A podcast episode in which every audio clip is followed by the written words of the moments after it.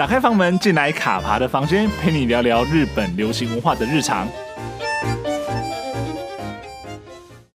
日本的付费卫星电视台哇哇今年迈入开台三十周年，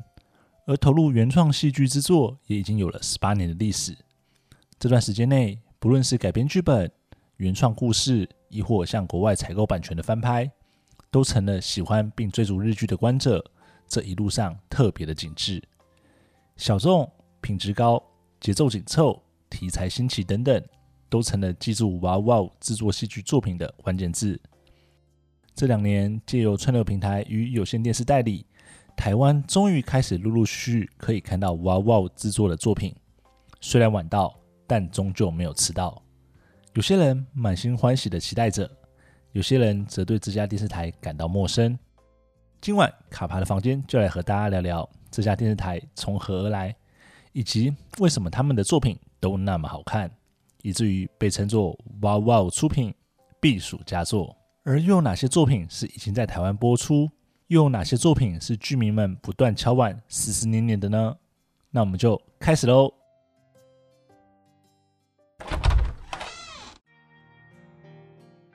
Hello，我是卡帕。最近大家应该都明显感受到天气慢慢变凉了吧？其实严格说起来呢，进入了十月之后呢，已经算是秋天了。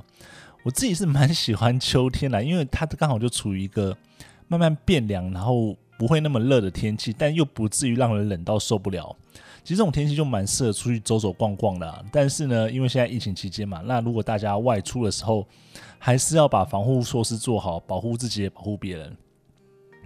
那么讲到了秋天来了，那就代表另外一件事情是秋季日剧也要来了。其实这几天已经慢慢，可能这一两礼拜已经慢慢的有一些秋季日剧已经慢慢的上档了。那在台湾的一些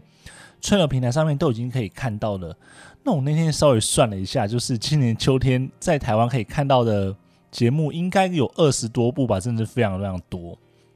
都会觉得时间已经非常的不够了，然后有这么多的作品，真的是有点难以取舍哦，都不用睡觉了。对啊，那在今年的同步日剧中呢，其实之前有看到有些朋友在讲说，诶，他发现的说，好像来自于有日本一家电视台叫做哇哇这家卫星电视台的作品呢，就好像蛮多的哦。因为今年呢，在秋季日剧台湾代理的这个部分呢，其实它就占了三部，啊，包括像是已经播出的《所罗门的卫政》，以及即将在十一月播出的《前科者》跟《一帮人》，总共有三部作品。那时间稍微再拉长一点呢，大概也是从这两年开始。台湾的 OTT 平台其实陆陆续续都试着代理 WOW WOW 他们家的作品哦。当然，虽然整个数量比起一般的民放台来说呢，还是相对的少，但我都觉得说愿意去代理这家电视台的作品呢，是一个蛮正面的尝试啊。那当然，对于比较熟悉日剧生态的听众朋友来说，WOW WOW 这家电视台其实并不陌生，那应该也可以举出不少他们制作的作品啊。不过呢，其实也有一些。像我自己身边的朋友嘛，他们对于这家电视台的理解或或感受，其实会相对比较陌生，不知道他们是从何而来的。那跟他们跟富士台啊、跟 TBS 这些大家比较耳熟能详的电视台又有什么样的差别？所以今天这期呢，就来帮大家稍微介绍一下娃娃这家电视台的来历。那它跟一般的民放台又有什么样子不同？以及为什么很多人都会说娃娃出品的作品呢，的品质很高，必属佳作？那此外呢，其实台湾过去呢也陆陆续续有代理过这家电视台的作品啊。那我也会列出一些我觉得品质很好的作品，那目前在台湾还没有被代理进来。那希望呢做了这集之后呢，往后呢有机会可以看到这些诶品质还不错的作品。它虽然说已经不是昂档的作品，但是有机会被代理到台湾的市场来哦。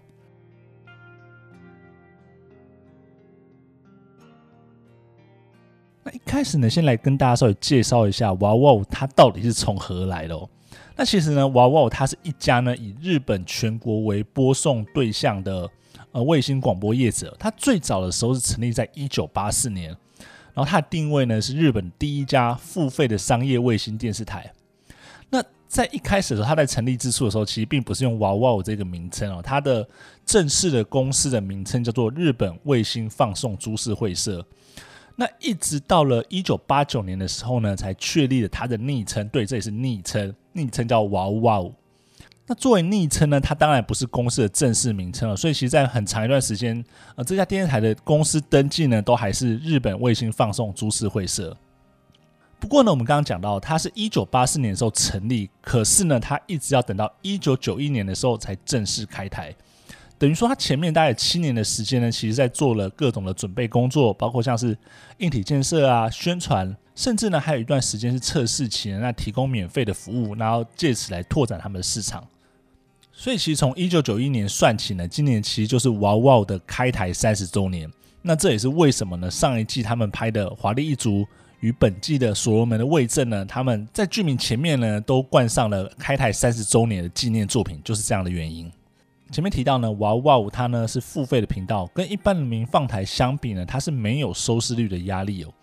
所以其实比起很多民放台的节目内容呢，它会提供更多更专业领域的一些节目，像是他常购买的演唱会啊、电影啦、甚至是代理一些运动赛事的版权在日本播放哦。那一直到了二零零三年的时候呢，哇哇他们才开始自己制作戏剧，并且呢，在二零零八年的时候才有正式的，就是自家的连续剧时段哦。那他们当初推出的第一部自制的连续剧作品呢，就是医疗悬疑剧《潘朵拉》。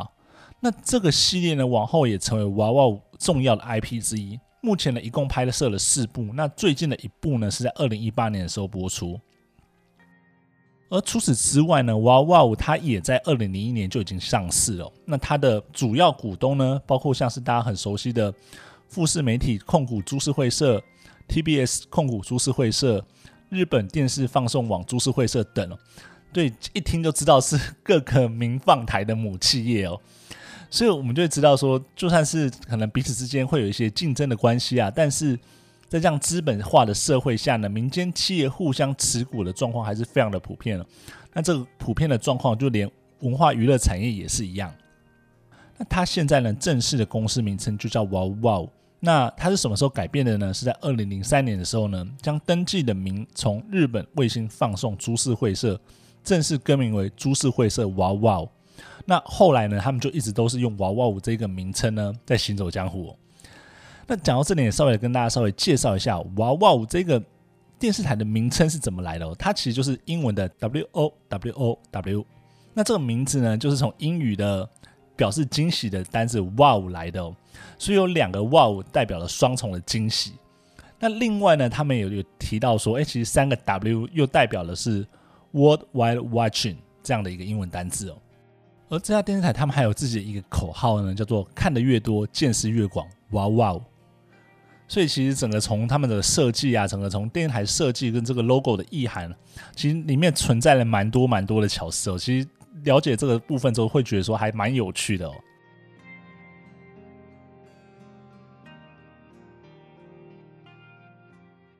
接下来呢，我们知道了哇哇它是怎么来的。那么接下来稍微聊一下哇哇它的作品为什么这么好看，以及说包括它的盈利啊，或它怎么去制作它的这些作品哦。其实，在日本呢，除了大家熟悉的公共电视 NHK 以及四大名放台，也就是富士、TBS、日本电视台与朝日电视台之外呢，还有很多像哇哇这类的卫星电视台哦。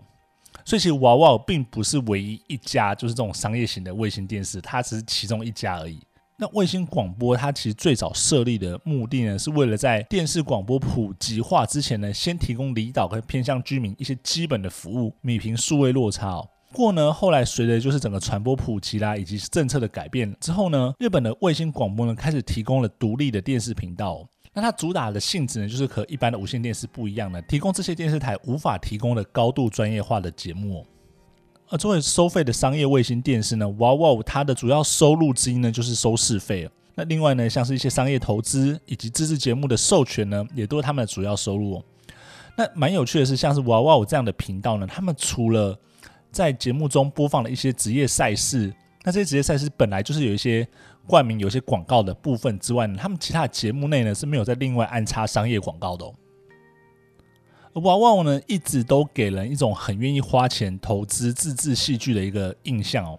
那此外呢，也乐于引进海外的作品啊、赛事，吸引更多的用户订阅。所以你就知道说，其实在日本呢，呃，这样子的订阅制，那这种订阅模式呢，其实算是还蛮普遍、蛮。受欢迎的哦，那所以他们可以用这样的方式呢，支持呃电视台的那某种程度的一些呃收入，然后支持电视台继续营运下去哦。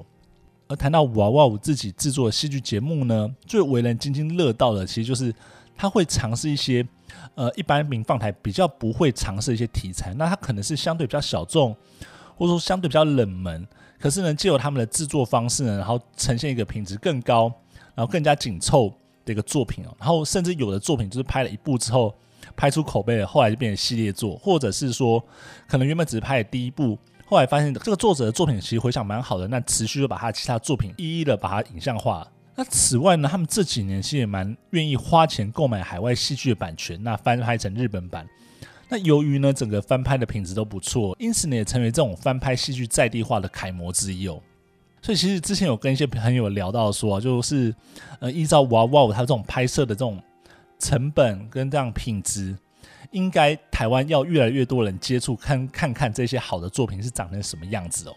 所以其实这蛮开心，说哎，其实这几年来，慢慢的有平台愿意代理这些作品进来，然后让更多的台湾观众能够接触到这家电视台制作的一些作品。OK，那我们刚刚聊了就是这家电视台的背景以及他们的一些制作的一些状况之后呢，那现在稍微聊一下说，哎，那他们过去有哪些好的作品？那我又推荐哪些作品？其实大家可以值得花点时间去看哦。因为讲到哇哇翻拍的，或者说娃娃制作的作品呢，我觉得就不得不提，就是吉田羊主演的《铁证悬案：真实之门》哦。我觉得这部作品它其实最大的一个呃重点或最大的优势，或者说它的代表性，就是为了翻拍这件事情，呃，树立一个非常好的呃楷模跟表率哦。不但呢是好好的实现了翻拍作品的在地化，更是因为好好的对待这个作品之后，让这个作品能够有机会在日本系列化。那《铁证悬案：真实之门》呢，它其实是翻拍自呃美剧，就是《Cold Case》。那它是作为娃娃开台二十五周年的纪念作品而登场了，也就也就是大概五年前。那因为反响实在太好了，所以后来就是其实就是跟着美剧一样发展成系列作，然后目前已经拍了三季。那我觉得呢，在整个这几年，日本开始呃雨后春笋的翻拍韩剧啊，还翻拍了美剧，甚至从台湾买了一些戏剧过去翻拍哦。但在这种翻拍的这样的一个状况之下呢，我觉得《铁证悬案：真实之门》它几乎是一枝独秀。那最重要的原因呢，就是这部作品它的精神不仅仅只是翻拍而已，它更是把原作中的故事呢，结合日本历史的脉络，妥善的改编成为日本的故事哦。我们刚刚有提到，这个故事其实是都来自于美国的 Cold Case，那里面很多故事其实是美国在地的历史或美国在地文化的内容，但是呢，《铁证悬案》它翻拍的时候呢，却把里面的一些内容做一些调整，然后更符合日本的呃社会文化跟历史。那像我自己印象比较深刻的几个段落啊，像是呃目前已经拍了三季嘛，那像第一季的第六集《情书》呢，其实是翻拍美剧的第一季的第十三集的信。那原作呢，原本是以黑人跟白人之间的恋情为主轴。那日本他们翻拍的时候呢，只是巧妙的将场景搬移至二战之后的日本，并在核心概念没有改变的情况之下呢，将故事的主轴改为描写在日朝鲜人跟日本人的爱恋。那另外一个是第二季的第九集呢，叫做《西伯利亚的眼泪》。那这一集呢，是翻拍自美剧的第三季第二十一集的《刺青》。那原作里面的故事呢，是以纳粹集中营里的纳粹军官与犹太人间因为权力压迫而造成的悲剧所做的故事，而日版呢，则是将背景改为二次世界大战之后，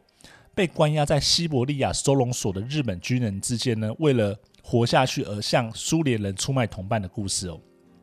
所以其实呃，从上面两个呢可以看到说，诶，在原有的故事架构之下呢。做了一些人物跟故事背景的调整，然后在概念不变的情形之下，更符合日本呃这个社会经历过历史，然后政治跟一些过往的一些经验，然后让大家看了其实更有感哦。也蛮有趣的一点就是他们在第三季的第九话呢，就是拍摄了一个名为《故乡》的题目。那这一集呢，它其实是一个原创的故事，在呃美剧里面是没有。那同样呢，它也是。呃，用了一些巧思，然后把日本的过往的一些历史融入到这一集里面哦。那这一集呢，就是在叙述日本二战的遗孤，因为日本战败，然后撤侨不及而被留在中国的东北，然后由中国人抚养成长。然而他们在中国成长的时候呢，因为呃被视为侵略者的后代而被歧视。那后来呢，呃，透过外交斡旋的方式，他们得以回到日本，而这群人他们回到日本之后呢，又被日本人视为中国人，同样被日本的社会歧视，那那面临了一些呃身份跟国族认同的冲突。所以我就觉得，到目前为止拍摄了三季的《铁证悬案：真实之门》呢，哇哇的制作团队呢，一次次用他们细腻的精神，然后灌溉了这一个在美国文化土壤中的 IP，然后让它沐浴在日本的社会历史与文化之中呢，成长茁壮，成为有别于原作《Cold Case》属于日本的专属作品啊！我觉得这真的是很了不起的一件事情。那这部作品也是我觉得近年来哇哇拍摄非常非常好的一个作品，所以也希望有机会在台湾的平台上面能够看到这部作品哦。那哇哇拍摄另外一个系列呢，我很喜欢的呢，就是木村文乃主演、那青木崇高共演的《杀人分析班》系列。那这部作品呢，是改编自推理小说家麻建和史老师的系列作品《警视厅搜查一课十一系》。那目前呢，已经拍摄了《十字剑》、《水晶的鼓动》。与叠之力学三部作品，而我觉得这整个系列作品里面呢，木村文乃饰演的如月塔子与青木崇高饰演的樱野秀昭这对搭档呢，大概是我近年最喜欢的行星组合哦。不管呢是角色的设定或者是互动，还是他们面对一个又一个隐藏在猎奇杀人事件背后的真相时呢，他们在查案过程中的紧张与压迫都让人难以呼吸。但是呢，当面对到真相大白之后呢，又会让人难以放下一些唏嘘，然后这些就是不管是对于案件的憎恨，或者说对于案件当事人的一些痛苦呢，都是这对伙伴必须面对的功课。不过呢，目前这个系列在拍完了三部作品之后呢，随着樱野修道这个角色在叠之力学的故事中呢调往了公安部呢，也暂时呢使得这对搭档的故事画下了休止符。不过呢，即便如此呢，樱野秀昭跟哇哇的脚步并没有停下来哦。因为杀人分析班系列的呃作者麻见和史呢，从今年开始呢连载了全新的公安分析班系列，然后讲述的就是樱野秀昭调往公安部之后的故事。在今年的三月呢，推出了系列的第一部作品《邪神的天秤》，然后在五月呢推出第二部作品《伪神的审判》。在原作故事的加持之下呢。然后哇哇的杀人分析班的制作班底呢，也宣布将在二零二二年的时候呢，将这两部作品呃翻拍成电视影集。然后青木崇高继续饰演樱野秀昭，然后再次走入观众的视野。虽然说到二零二二年之前呢，还有一些时间啊，不过呢，也是希望说到时候呢，真的有机会可以在台湾看到这部作品。那如果再多奢侈一点的话呢，也希望说前面杀人分析班的三部作品呢，也有机会在台湾的平台上面看到。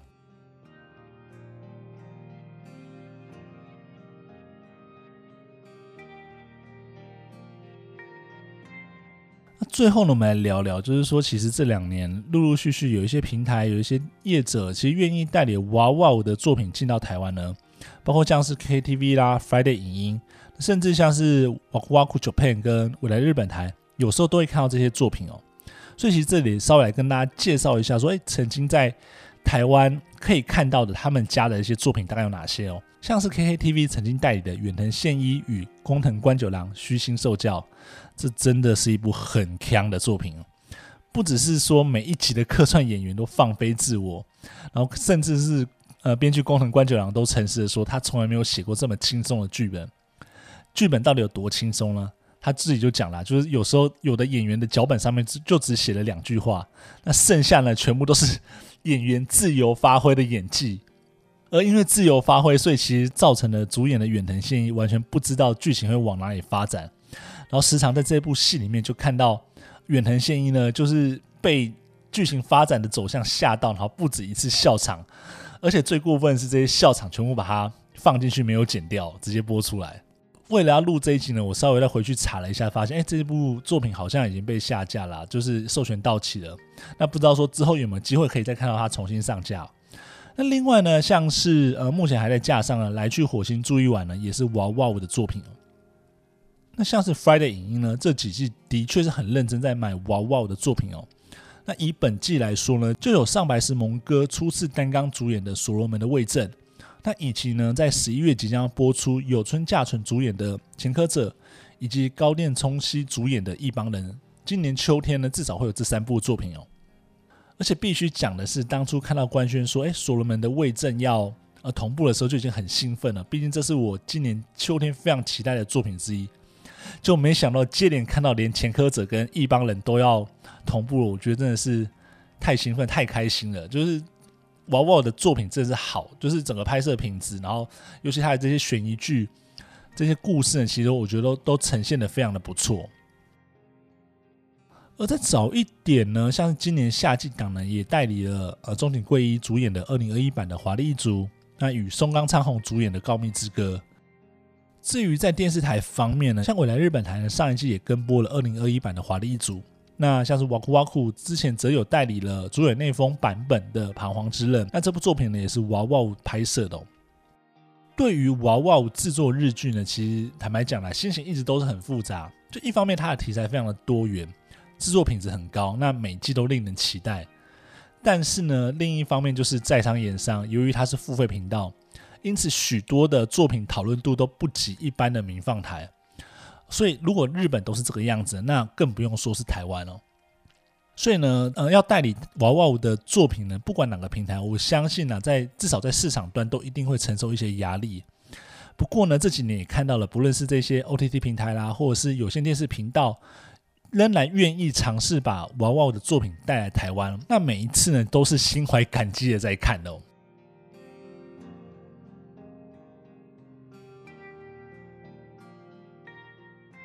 所以呢，今天就跟大家稍微介绍娃娃这家电视台呢，它的背后到底是怎么一个来历，以及他们做过哪些作品，以及这些作品为什么这么好看呢？不晓得各位听众朋友，你们有看过娃娃的作品吗？那你最喜欢的是哪一部呢？